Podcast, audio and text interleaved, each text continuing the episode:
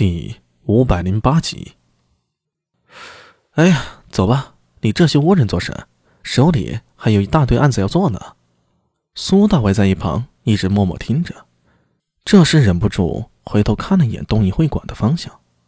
暗夜里火把闪烁，小野四郎等人的脸孔在火光和阴影之间有些模糊不清。毁明和空流三名倭国僧人双手合十。似在低头诵念着经文，不知道为什么，这个场景竟然给人一种毛骨悚然的感觉，说不清是哪里不对劲儿，就是觉得很可怕。阿米，快走吧！前方的苏庆杰喊了一声：“哦哦，好。”心里的疑虑不但没有解除，反而带出更大的疑云了。苏大为暗暗记在心里。扭头追上苏清杰他们，沿着长街往东走，小半个时辰就能走出西市了。从延平门往东走，再一会儿就能到县衙了。一路无话，走了大概一半的路程，苏大为突然感觉有点不对劲儿了。世子、尉迟，你们有没有觉得今晚特别安静？啊？什么？前方的尉迟宝林和苏庆杰回头看向他。什么案件啊？平时应该有金武卫巡街的吧？尉迟，我不是说你啊，你今晚又不是负责这边的，我是说，怎么一路一点声音都没听到啊？苏大为皱着眉说道：“而且你们不觉得有些太黑了吗？”尉迟宝林双手抱着荷兰敏之，眨了眨眼睛：“呃，太黑，被你这么一说，还真的是。”对了，阿米，你身边那个白衣小沙弥呢？啊！苏大伟吃了一惊，转头去看，惊讶的发现，先前一直在自己身边的明崇言不见了。这本是不可能发生的事儿啊！一个五岁的孩子，又是在一旁金武卫和不良人中间，怎么可能不见呢？然而事实却偏偏发生了。世子，你刚才发现异样了吗？苏大为心里。涌起一种异样的感觉，那是一种即将发生不好的事儿，某种不祥的预感。苏庆杰摇了摇头，手按在刀上，那里有他的横刀刀柄。嘘，他左手食指比划了一下，示意大家安静。汪汪汪！远处黑幽幽的街头尽头，隐隐传来狗吠声。呃，哪家的狗啊？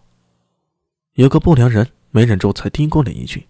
下一刻，苏大为与一陈宝林、苏庆杰三人几乎同时面色一变。队伍里的火把本来能照到十尺，就在这一瞬间，光芒缩小到了不足一半。黑暗中，仿佛有看不见的东西在吞噬一切。汪，汪！犬吠声再次响起。天天天，天上！尉迟宝林心惊胆颤的说道。苏大为顺着他的话抬头，却猛地发现天空之中黑云翻涌，巨大的阴霾中似一头看不见的巨手在侵染着月光。天狗食月，从苏庆杰的牙缝里吐出四个字。传说天上的月亮会被一种巨大的黑犬所吞噬，后世民间传说里那是二郎真君的哮天犬，但苏大为知道。在这个时代，没有什么哮天犬可以吞噬月亮。若是说有什么比较接近一点的，那就是自家的黑三郎，诡中的天狗。眼前看到的究竟是月食，还是什么诡异的妖术呢？苏大为不能肯定。他唯一可以肯定的一点是，危险在逼近呢。伴随着天上月光一点点被吞噬掉，整个大理一片黑暗，连手里的火把光芒。也在瞬间消失了，仿佛所有人，仿佛一脚踏入了极冰地狱。无数黑气从长街上翻涌起来，地下黑雾吞吐，阴寒雾气里夹杂着数不清的诡异兽类在咆哮，在嘶吼。大家靠在一起，背对背，手里的兵器向外，镇定！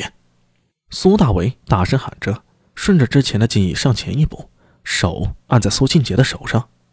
是我，背靠着背。等黑暗过去，黑暗一定。剩下的话他还没能说完，因为一瞬间，苏大为发现自己按住的手绝不是苏庆杰的。苏庆杰与自己一样，乃是艺人，一身武艺。他的手掌很大，腕骨粗壮，指尖有熟练兵器磨出的老茧，而自己抓住这只手，细皮嫩肉，光细的好像一件精美的瓷器，细腻至极。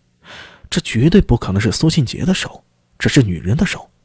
但是队伍里哪里来的女人呢？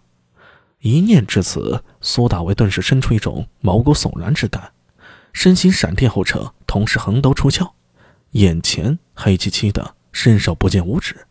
但是他凭借自己本能的直觉，向前一刀斩出，横刀天策八法。出这一刀的时候，太留了心力，怕误伤到自己人。叮，火星迸溅，一股可怕的大力传来。苏大为脸色一变，脚下脚步连点，借步伐不断后退卸力，手中虎口一热，巨大的震力几乎令他握不紧手中的刀了。刚才那是什么呀？